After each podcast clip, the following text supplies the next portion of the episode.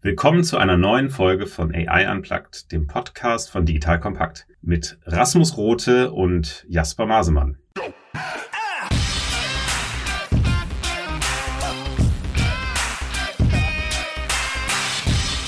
Rasmus, stellst dich kurz vor? Ja, genau. Ich bin Rasmus, ich bin Mitgründer von Merantix. Wir sind ein Venture Studio, das Machine Learning Firmen inkubiert. Und wir haben schon ein paar Firmen in den letzten Jahren gestartet, bauen jetzt auch demnächst einen KI-Campus in Berlin. Und ich freue mich sehr auf die Folge heute mit dir, Jasper. Ich freue mich auch. Jasper Masemann, ich bin von HV Capital Partner dort und kümmere mich um Software und AI Investments. HV Capital ist ein Venture Capital Fund. Wir haben 535 Millionen, die wir gerne ausgeben, auch für AI-Geschäftsmodelle. Und darüber wollen wir jetzt auch sprechen, weil KI-Firmen sind ja eigentlich auch nur Firmen Rasmus. Genau, ich meine, KI-Firmen sind ganz normale Unternehmen, werden genauso finanziert, müssen genauso ein Geschäftsmodell finden. Und wir wollen heute darüber diskutieren, wie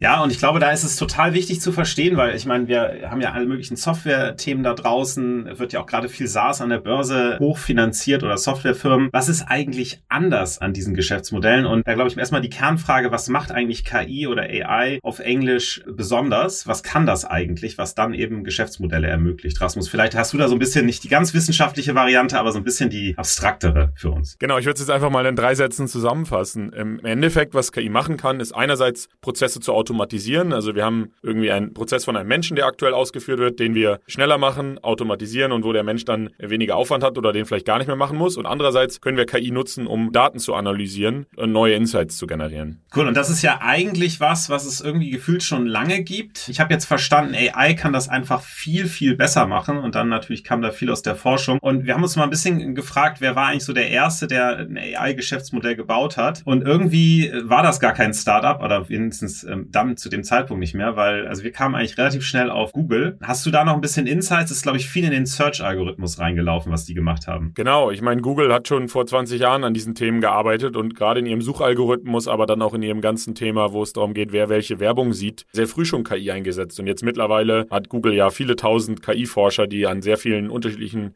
Stellen forschen. Oder auch Tesla, um ein weiteres Beispiel zu nennen, ist seit vielen Jahren im Bereich KI unterwegs. Und ich glaube, der gemeinsame Nenner ist eben, dass diese ganzen großen Konzerne KI vor allem auf ihren eigenen Daten angewandt haben. Und das ist natürlich am einfachsten, weil wenn du selber Daten hast, dann kannst du auch sehr gut darauf direkt deine Algorithmen anwenden und musst jetzt nicht unbedingt erst noch eine externe Firma fragen. Und ich glaube, Jasper, vielleicht willst du dazu ein bisschen was sagen, aber jetzt haben wir ja eben auch eine Welle an Firmen, die KI nicht auf ihren eigenen Daten, sondern auch auf fremden Daten anwenden, oder? Genau, weil es ist ja so, jetzt weiß ich also, wenn ich ganz viele Daten bekomme, dann kann ich da auch ein Produkt draus machen, also etwas, was vorher irgendwie nicht ging, weil vorher musste ich das halt einfach statisch analysieren und jetzt kann ich das halt immer wieder live, du hast Tesla angesprochen, da kommen neue Daten rein, die KI regiert sofort, passt den Algorithmus für den Autopiloten an. Und das ist natürlich total spannend für ein Startup, weil das ja kontinuierlich neue Kunden gewinnt, kontinuierlich sich durch den Markt bewegt und neue Sachen erschafft, die vorher keiner erschafft haben und dadurch auch wie wir ja auch immer so gerne sagen, so ein USP oder so ein Edge erschaffen kann. Und du hast es selber gesagt, es geht ja einmal darum, um Automatisierung. Das heißt, es gibt Themen, wo Menschen, ich sage jetzt mal ganz platt, sich Papier angeguckt haben oder Sachen durchgelesen haben und dann vielleicht in eine Datenbank eingetragen haben, vielleicht ein bisschen verändert haben und versucht haben, besser zu, zu verstehen, was das ist. Also einfach Analyse, diese Kombination. Und das ist natürlich gerade in der äh, Serviceindustrie so. Ich meine, ihr macht selber Beratung. Ich war früher äh, mal Unternehmensberater. Da haben wir natürlich auch viel Daten analysiert und dann zusammengefasst. Und ein schönes Beispiel ist ist, glaube ich, so Buchhaltung. Da gab es die ersten Wellen so vor fünf Jahren plus. Hier auch im Berliner Ökosystem. Also man denkt an SMAC, man denkt vielleicht an Candice, äh, gibt's auch noch, oder Zeitgold, die dann ja auch pivotiert sind, wo einfach gesagt wurde, na gut, also da hat sich jemand Rechnungen durchgelesen, hat die in zum Beispiel so ein Datev eingetippt. Und das kann doch eigentlich auch Computer Vision machen in der Kombination und dann sogar noch diese Daten analysieren. Und dann braucht der Buchhalter das vielleicht gar nicht mehr machen. Und das Schöne ist ja meistens bei diesen Themen, die wollen das auch gar nicht mehr machen. Das ist ja relativ langweilig, wenn ich das den ganzen Tag tue. Ich glaube, das ist ein super Punkt, den du da nennst, Jasper, weil ich glaube, es gibt eigentlich so zwei Treiber dafür, KI in diesen Service Automation Themen einzusetzen. Das eine ist eben, dass es langweilige Aufgaben sind. Das heißt, es ist entweder die Leute machen das nicht gerne, beziehungsweise es ist überhaupt schwierig, Leute zu finden, die diesen Job ausführen, oder es werden zu viele Fehler gemacht und es ist sozusagen besser, eine Maschine einzusetzen, weil man weiß, dass die Fehlerrate dann um einiges niedriger ist. Und ich denke, das sind zwei große Gründe. Ein dritter vielleicht noch, dass die Maschine auch schneller ist, weil man natürlich als Mensch oft eben länger braucht, um diese Daten zu verarbeiten. Und wenn es um Geschwindigkeit geht, das auch noch ein sicher wichtiger dritter Treiber ist, KI da einzusetzen. Jetzt kommt ein kleiner Werbespot. Aufgepasst! Wusstest du, dass HR-Teams heutzutage mit mehr Aufgaben denn je konfrontiert sind? In der aktuellen Studie HR Trends, die Zukunft der Personalarbeit 2024 von Sage, wurden HR-Teams aus sieben verschiedenen Ländern und über 20 Branchen befragt, um top aktuelle Insights in der Entwicklung des Personalwesens zu geben. Sage entwickelt HR-Tools und Software für dein Unternehmen, um Lohnabrechnungen, Personalmanagement, Buchhaltung und mehr zu vereinfachen. So, und die Studie von Sage zeigt unter anderem, dass ganze 91% der HR-Teams angeben, dass ihre Arbeit Arbeitsbelastung im letzten Jahr zugenommen hat, aber gleichzeitig glauben 79 Prozent der Befragten, dass Automatisierung ihre Prozesse zukünftig verbessern und Zeit sparen kann. Ebenfalls spielt auch KI eine große Rolle. Derzeit nutzen etwa ein Drittel bereits Chatbots wie ChatGPT in ihren Prozessen und circa drei Viertel der PersonalleiterInnen sind sich bereits sicher, dass KI die Arbeitsweise im HR revolutionieren wird. Du merkst, die Studie ist vollgepackt mit Statistiken, überraschenden Erkenntnissen und Tipps für HR-Führungskräfte, die vorankommen wollen und zeigt eine Momentaufnahme der sich stetig wandelnden Rolle von HR heute. Am besten schaust du dir die Studie HR-Trends, die Zukunft der Personalarbeit 2024 selbst an. Unter digitalkompakt.de slash Sage, S-A-G-E, kannst du sie dir komplett kostenlos herunterladen. Und wie immer findest du alle Infos auch auf unserer Sponsorenseite unter digitalkompakt.de slash Sponsoren. Werbung Ende. Genau, ich glaube, gerade wenn du so das Thema auch Extraktion von Daten hast, von normalem Papier oder PDF, ich meine, OCR-Technologie hatte halt auch irgendwann eine Grenze, das ist ja viel über Templates gelaufen und das ist ja das Schöne bei KI, die können halt auch so ein bisschen Unschärfe ausgleichen und interpretieren, wie das ja auch unsere Augen machen. Und dadurch sind halt wirklich einige Geschäftsmodelle entstanden. Geht ja auch in der Sprachanalyse, wir hatten da auch schon ja einen Podcast zu. Taxi.io habe ich gesehen, hat Funding bekommen, die helfen ja auch Buchhaltern, einfach leichter Daten, die da draußen im Internet sind, besser zusammenzufassen und zu analysieren. Aber was ich auch sehr spannend finde, wenn man mal mal, sagt jetzt mal, weg von der Automatisierung, also wirklich Menschen besser machen. Da gibt's ja, du hast es angesprochen, also die Maschine ist schneller, aber es macht ja auch den Mensch schneller und manche Entscheidungen sollte der Mensch ja vielleicht auch selber treffen. Ich meine, gerade in der Medizin, da will ich jetzt vielleicht auch nicht, dass der Computer alles alleine macht, sondern einer draufschaut. Und ihr habt da, glaube ich, ein schönes Modell mit Vara. Vielleicht kannst du da kurz sagen, was die genau machen und warum das besser ist als vorher. Genau, Vara ist ein super Beispiel. Vara unterstützt Ärzte, also Radiologen ganz spezifisch in der Befundung von Brustkrebsbildern. Und das ist halt ein super Use Case, weil das sind radiologische Bilder und aktuell übersieht eben der Radiologe wahrscheinlich so über 20 Prozent sogar der Tumore, die man eigentlich hätte sehen können. Und da ist es jetzt so, dass eben die KI dann in, in unserer Lösung von VARA den Arzt da unterstützt, aber natürlich der Arzt im Endeffekt immer noch die finale Entscheidung trifft. Das ist allein schon rechtlich so und das ist auch gegenüber Patienten so, dass sich die dann wohler fühlen, wenn da noch ein Arzt ist, der zuletzt nochmal drauf guckt. Und so ist es eigentlich besser für alle, ja. Bessere Ergebnisse. Der Arzt ist auch glücklicher, dass er die Arbeit besser ausführen kann und schneller und eigentlich eine ziemliche Win-Win-Situation. Und es gibt ja auch andere Fälle. Also ich meine, in der Medizin ist es natürlich ist ein super Beispiel, aber vielleicht sagst du auch noch was zu I2X, weil ich glaube, die ist ja auch eine Firma in einem ganz anderen Bereich, die ähnlich vorgeht. Ich glaube, es ist generell, also I2X Customer Care, ähm, hat der Michael Brehm war hier auch schon im Podcast, die helfen halt Agenten einfach während des Telefonats, dass sie die richtigen Antworten finden, dass sie nicht alles immer aus ihrem Kopf machen müssen oder schnell nochmal nachlesen. Das ist ja im Prinzip bei Vara auch so. Also klar, ich kann mich immer hinsetzen und ne, alles mir nochmal durchlesen. Und ich habe natürlich auch ein tolles Studium gemacht, aber es ist halt viel entspannter, wenn ein Computer mich dabei unterstützt. Und ich glaube auch das Taxi.io-Beispiel ist ja auch nicht unähnlich. Ne? Also bevor ich da jetzt ewig lange suche, äh, vielleicht kann die AI das einfach schnell schneller finden. Und dann kann ich das selber nochmal interpretieren. Legal Tech ist ja auch ein gutes Beispiel. Ich meine, Wahnsinn, was man als Anwalt wahrscheinlich den ganzen Tag lesen müsste an neuen Urteilen, aber auch aus seinem Studium sich dran erinnern müsste. Ich glaube, da, das macht einfach jeden am Ende des Tages besser. Customer Care ist aber ein wunderschönes Beispiel, weil da ist der Churn sehr hoch. Da ist einfach der Druck auf die Agenten hoch. Du kannst sie nicht immer alle permanent coachen die ganze Zeit. Und vieles von den Themen, die die machen, sind ja sehr, sehr repetitiv. Und es geht wirklich einfach teilweise nur daran, die Agenten zu erinnern. Es gibt ja hier auch, der Erik Pfannmüller hat ja mit Solvemate auch ein Geschäftsmodell, Geschäftsmodell, wo man einfach die Agenten unterstützt mit klassischen Standardlösungswegen, dass das nicht der Agent immer selber machen muss oder der Mitarbeiter, sondern einfach die KI, der da helfen kann. Genau, und ich glaube, das Interessante ist, wenn es dann eben rübergeht Richtung Consumer, wir hatten ja Google schon erwähnt, jetzt ist, äh, du sagtest, das Thema Empfehlung, das kann ja nicht immer nur ein Mensch machen. Was sind eigentlich so die Geschäftsmodelle, die eigentlich auf diesem Empfehlungs Algorithmen ganz gut funktionieren aktuell. Ja, ich glaube, ein, ein super Beispiel in dem Bereich ist auf jeden Fall TikTok, was ja nach wenigen Videos, die du dir angeschaut hast, ziemlich genau weiß, was dir gefällt und was dir nicht gefällt, wo du schnell weiter swipest oder wo du das Video dann doch zu Ende guckst. Ich, ich merke, du kennst dich aus, ja. Ich habe das noch nicht installiert. Sollte ich das machen?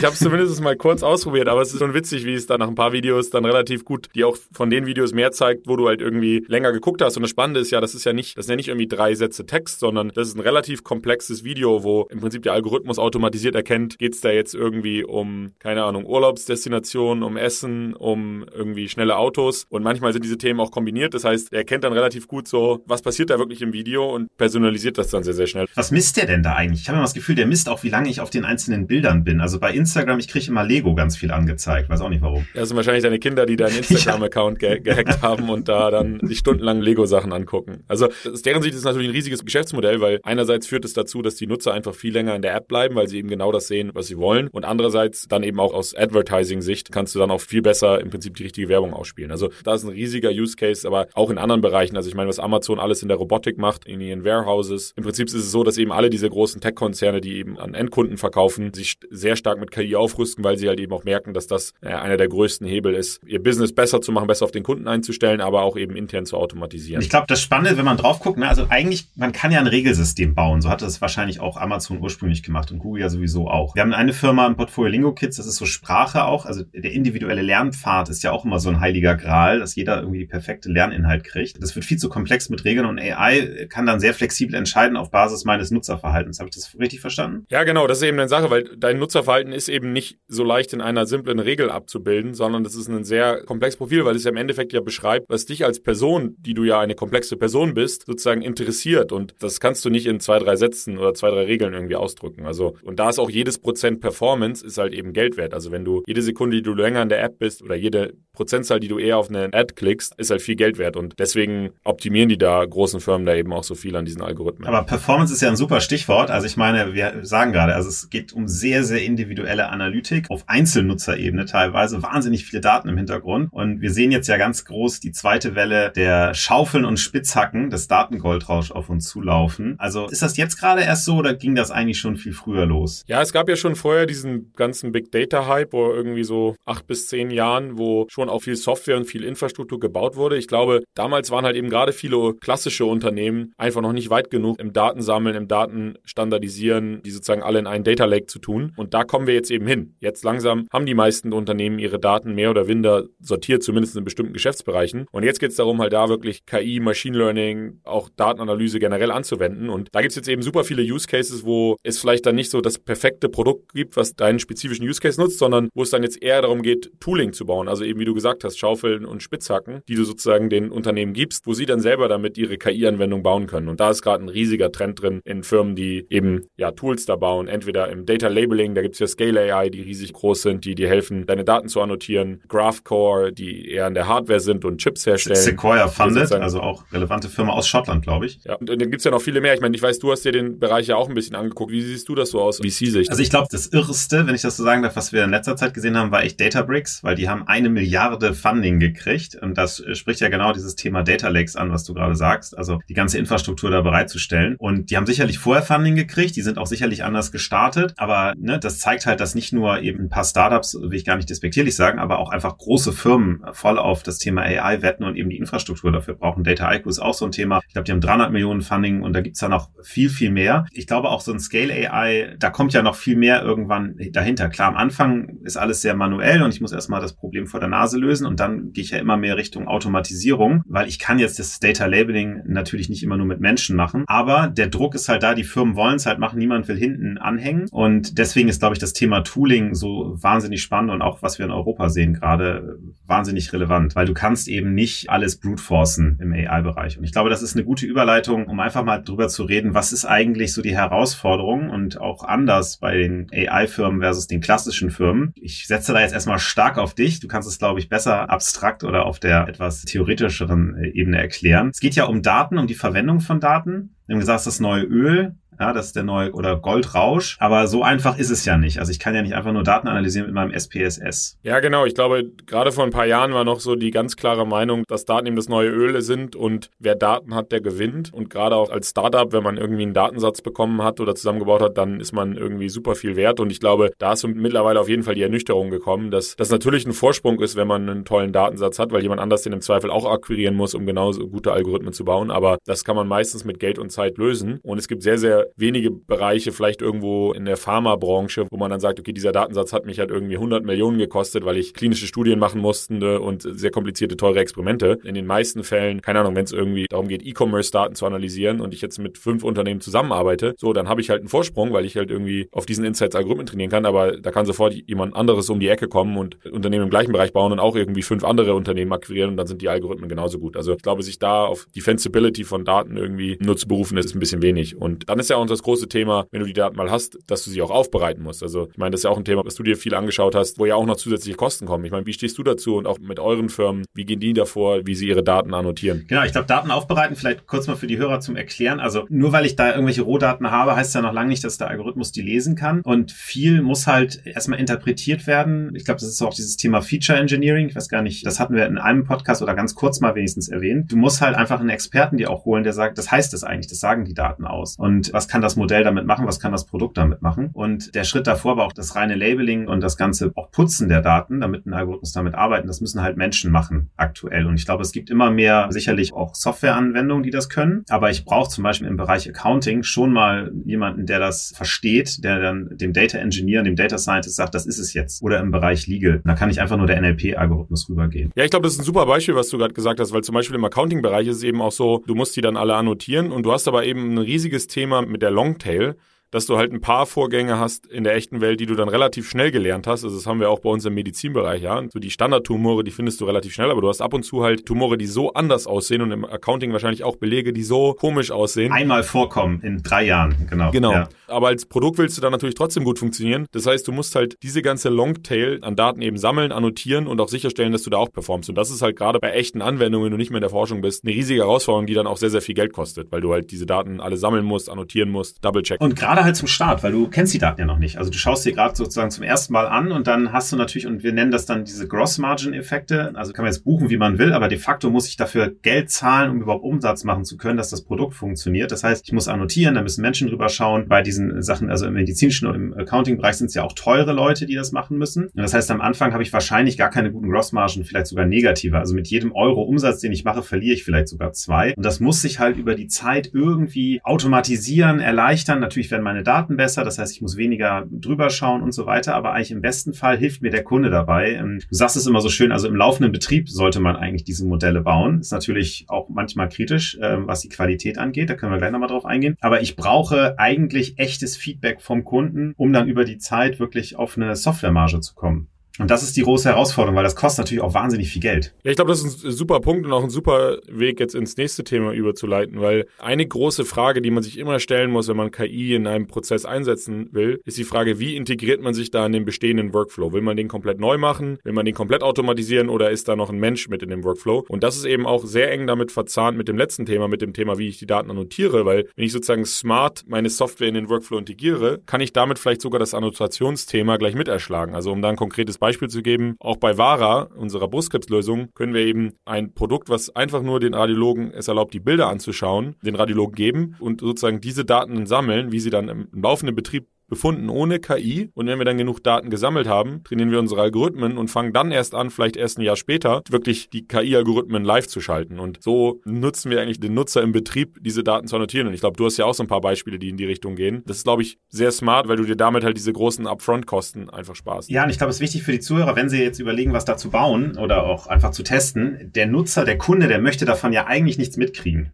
Also äh, nehmen wir das Beispiel Customer Care und NLP. Was ich machen kann, ist schon, ich mache einen Vorschlag, also da kommt eine Chatnachricht und dann sage ich, hey, guck mal, das wäre eine Antwort, die du geben könntest. Und dann sagt der, oh, die nehme ich mal oder ich verändere die ein bisschen. Dann kann die Maschine ja lernen. Was ich aber nicht haben will, parallel ist so eine Nachricht, die sagt, ich habe gerade verstanden, dass der das und das gesagt hat. Stimmt das, also den Intent? Das distracted, also das lenkt den Agenten ab, das kennt er auch nicht, hat er noch nie vorher gemacht. Also man muss ein bisschen aufpassen, wie diese Selbstannotierung oder weiß gar nicht, ob man das so nennen darf, aber wie das passiert. Ne? Es darf einfach nichts stören, sonst muss man alles intern machen und dann ist natürlich wieder teuer. Aber ich glaube, ein wichtiger Teil ist dann ja auch, wie mit diesen Daten wirklich umgegangen wird, was da wirklich passiert, wann welche Qualität wie gut geliefert werden will. Ich glaube, das ist dieses Precision Recall Thema. Vielleicht kannst du es kurz erklären, den Unterschied und einfach, wie ihr da vielleicht auch gerade im medizinischen Bereich drauf achtet. Ja, genau. Also das ist ein super spannendes Thema. Ich, bei jedem Use Case muss man sich eben überlegen, was ist sozusagen die Genauigkeit, die man erreichen muss. Und andererseits muss man irgendwie dann eben schauen, geht eine Automatisierung. Es gibt bestimmte Use Cases, wo du im Prinzip ja nichts übersehen darfst, also 100 hundertprozentige Präzision haben musst. Und dann gibt's andere Use Cases, wo es gar nicht so schlimm ist, wenn du auch mal was übersiehst, weil es vielleicht nicht so kritisch ist. Und in der Medizin musst du halt eben sicherstellen, dass du nichts übersiehst und deswegen die Algorithmen auch so einstellen, dass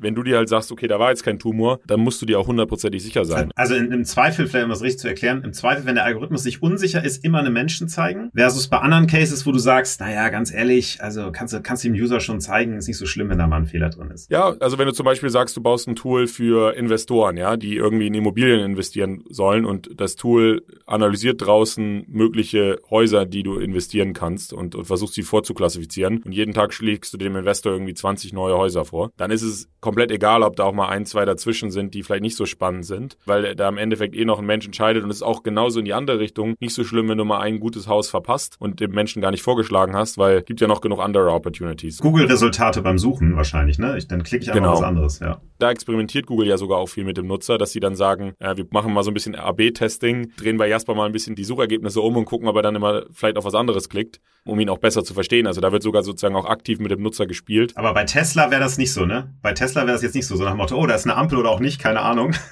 Guck mal. Ich hoffe nicht, aber Elon ist crazy, also man weiß nicht. Aber genau, ich glaube, bisher geht es noch nicht in die Richtung, ja, zum Glück. Ja, ja, aber es ist ein gutes Beispiel. Und wie ist das? Es gibt ja auch immer mehr so dieses Thema Haftung. Also was hat der Algorithmus eigentlich entschieden? Was hast du entschieden? Das, wo wir gerade über Autonomous Driving reden. Seht ihr das auch immer mehr? Wir haben halt bei uns viel das Thema Datenspeicherung, aber es wird immer noch nicht, vielleicht ist es auch in den Geschäftsmodellen, aber es wird immer noch nicht verlangt, dass man das Modell, wie sagt man, rekursiv erklären kann, warum die Entscheidung so getroffen wurde. Genau, ich glaube, einerseits ist es so, dass man oft eben dann in den Anwendungsfällen, wie zum Beispiel in der Medizin, wo das Thema Haftung Haftung eine große Rolle spielt, dann einfach schon noch ganz klar sagt, die Entscheidung liegt beim Arzt in diesem Fall, mhm. in dieses Thema halt gar nicht reingeht, weil der Arztvorbehalt ist ist eins der sozusagen wichtigsten Grundparadigmen in der Medizin. Das wird man jetzt nicht eben mal so als Startup morgen ändern. Das ist so das eine. Das andere ist das Thema Explainability, also sozusagen zu erklären, wieso der Algorithmus zu der Entscheidung gekommen ist. Es hat einerseits eine regulatorische Komponente, also zum Beispiel im Finanzbereich ist es ja auch sehr wichtig, wenn du Kreditentscheidungen triffst, dass dann erklärt werden kann, woran das liegt. Das ist aber auch oft wichtig für den Nutzer, also, also den Nutzer der Software. Also wenn du zum Beispiel jetzt auch wieder in der Medizin dem Radiologen halt erklären kannst, wie du zu dieser Entscheidung gekommen bist, dass du da jetzt was, einen Tumor gesehen hast, dann fühlt der sich auch wohler, die Software Software zu nutzen, weil und wahrscheinlich auch selbst in der Buchhaltungsanwendung, wenn du demjenigen, der so eine Buchhaltungssoftware mit KI nutzt, ähm, nochmal erklärst, wieso du jetzt diesen Beleg so oder so verbuchst und da vielleicht irgendwie sogar Sachen im Beleg nochmal highlightest, wenn der Nutzer das wissen will, dann gibt ihm das dann auch mehr Gefühl, dass irgendwie dieser Algorithmus dahinter ja sinnvoll entscheidet. Ich glaube, das Interessante ist vor allen Dingen, ähm, es ist ja Vertrauen in den Algorithmus, genau, also auch unabhängig von der Regulatorik. Das Interessante ist, die AI macht andere Fehler als der Mensch. Das heißt, selbst wenn die AI, also aus unserer Erfahrung, besser ist als der Mensch, sind die Fehler halt seltsam und das führt halt so ein bisschen zu weniger Vertrauen. Ich glaube, so zwei Punkte sind noch ganz interessant, die wir vielleicht am Ende besprechen können. Richtung, also wenn jetzt, sagen wir mal, ich habe ein Modell oder ein Produkt, was funktioniert, super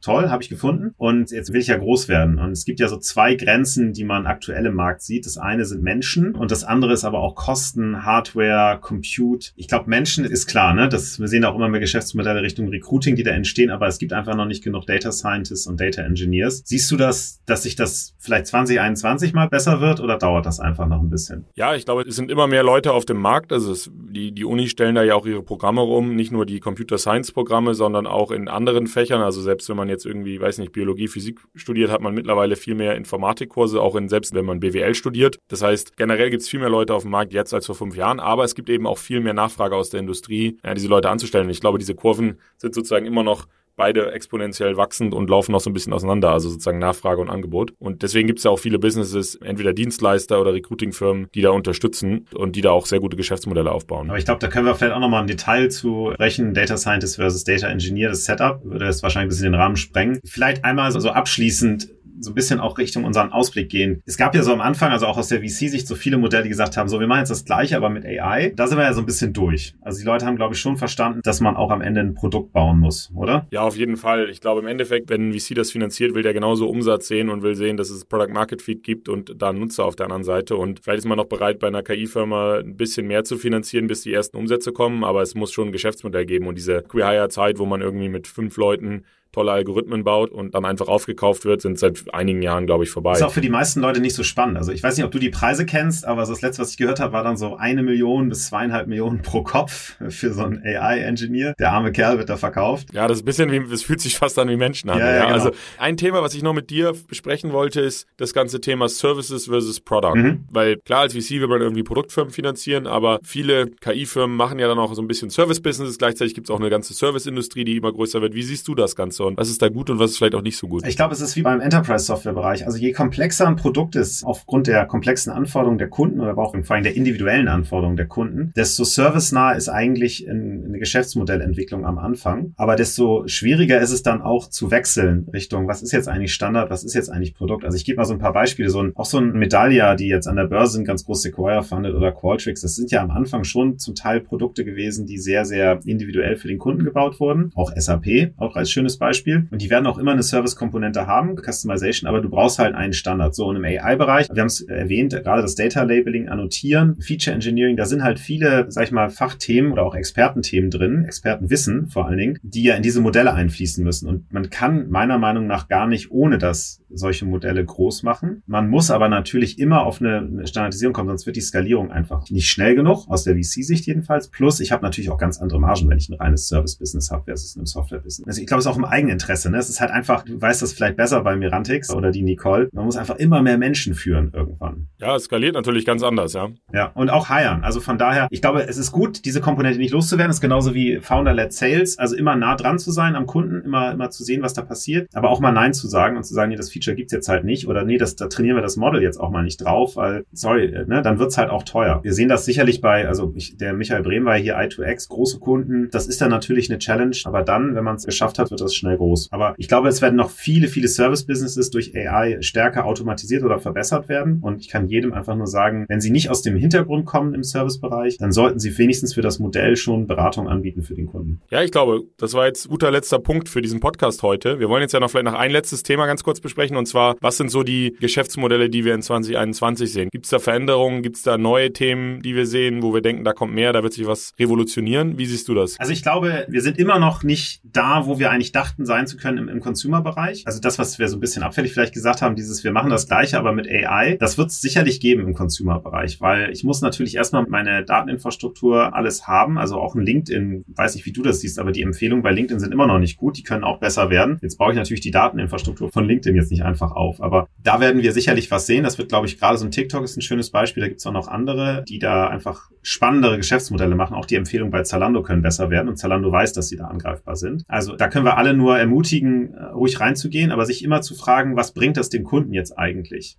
Ja, ist es wirklich, wirklich besser oder ist es nur irgendwie nice to have? Ich glaube, Dateninfrastruktur muss besser werden äh, oder für AI, oder? Ja, genau. Ich glaube, das ist das zweite große Thema. Es gibt so viel Dateninfrastruktur, die man noch bauen kann. Also wir sehen das auch, dass so viele Unternehmen eigentlich so das Rad immer wieder neu erfinden, um ihre KI-Projekte und Lösungen umzusetzen. Und da jetzt zu sagen, wir bauen Dateninfrastruktur, die ihr alle einfach nutzen könnt, egal ob im Labeling, um im Managen von fertigen Modellen, im Datenmanagement. Also da gibt es viele verschiedene Richtungen. Man, die Tooling-Landschaft ist natürlich auch sehr komplex, ja, weil es einerseits da sehr viel Open Source gibt, das Feld geht schnell voran. Es gibt auch ein paar große wie Databricks, die in dem Bereich sind. Also ich glaube, man muss da so seinen richtigen Spot finden, wo man auch einen klaren USB hat und dann von da wachsen. Aber da wird noch so viel passieren, weil sonst erfinden wir das Rad an jeder Stelle immer wieder neu. Und ich glaube, ein kleiner Teil da drin oder vielleicht auch ein überraschend großer ist halt das Thema, also Datennutzbarkeit. Also viele Daten dürfen ja gar nicht genutzt werden. Also se selbst ein Salesforce darf darf ja nicht die Nutzerdaten einfach auswerten. Und Banken und Versicherungen ist das ein Riesenthema. Die würden gerne viel mehr machen. Also wie kann ich eigentlich meine KI-Modelle mit meinen Nutzerdaten trainieren, ohne Data Privacy zu verletzen? Und auf der anderen Seite aber auch sicherzustellen, dass Data Privacy eingehalten wird. Da gibt es ja auch wieder Modelle. Also Synthesized Data und ich weiß nicht, vielleicht gibt es da noch ein paar andere Themen, aber ich glaube, da einfach ranzukommen, die Zugänglichkeit von Daten, sehen wir sicherlich auch noch was. Gut, dann machen wir hier einen Punkt, oder? Hat wieder Spaß gemacht, war eine lebendige Diskussion und damit würden wir gerne diese Folge zu AI Business Models beschließen. Vielen Dank, dass ihr zugehört habt und wir freuen uns, euch auch nächstes Mal wieder dabei zu haben. Vielen lieben Dank und wenn euch irgendwas besonders interessiert, schreibt uns gerne, dann können wir da auch nochmal vertiefen. Bis dann. Bis dann, danke, ciao.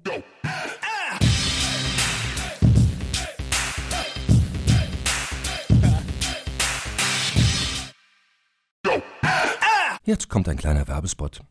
Aufgepasst! Wusstest du, dass HR-Teams heutzutage mit mehr Aufgaben denn je konfrontiert sind? In der aktuellen Studie HR Trends, die Zukunft der Personalarbeit 2024 von Sage, wurden HR-Teams aus sieben verschiedenen Ländern und über 20 Branchen befragt, um top aktuelle Insights in der Entwicklung des Personalwesens zu geben. Sage entwickelt HR-Tools und Software für dein Unternehmen, um Lohnabrechnungen, Personalmanagement, Buchhaltung und mehr zu vereinfachen. So, und die Studie von Sage zeigt unter anderem, dass ganze 91% der HR-Teams angeben, dass ihre Arbeit Arbeitsbelastung im letzten Jahr zugenommen hat, aber gleichzeitig glauben 79 Prozent der Befragten, dass Automatisierung ihre Prozesse zukünftig verbessern und Zeit sparen kann. Ebenfalls spielt auch KI eine große Rolle. Derzeit nutzen etwa ein Drittel bereits Chatbots wie ChatGPT in ihren Prozessen und circa drei Viertel der PersonalleiterInnen sind sich bereits sicher, dass KI die Arbeitsweise im HR revolutionieren wird. Du merkst, die Studie ist vollgepackt mit Statistiken, überraschenden Erkenntnissen und Tipps für HR-Führungskräfte, die vorankommen wollen und zeigt eine Momentaufnahme der sich stetig wandelnden Rolle von HR heute. Am besten schaust du dir die Studie HR-Trends, die Zukunft der Personalarbeit 2024 selbst an. Unter digitalkompakt.de slash Sage, S-A-G-E, kannst du sie dir komplett kostenlos herunterladen. Und wie immer findest du alle Infos auch auf unserer Sponsorenseite unter digitalkompakt.de slash Sponsoren. Werbung Ende.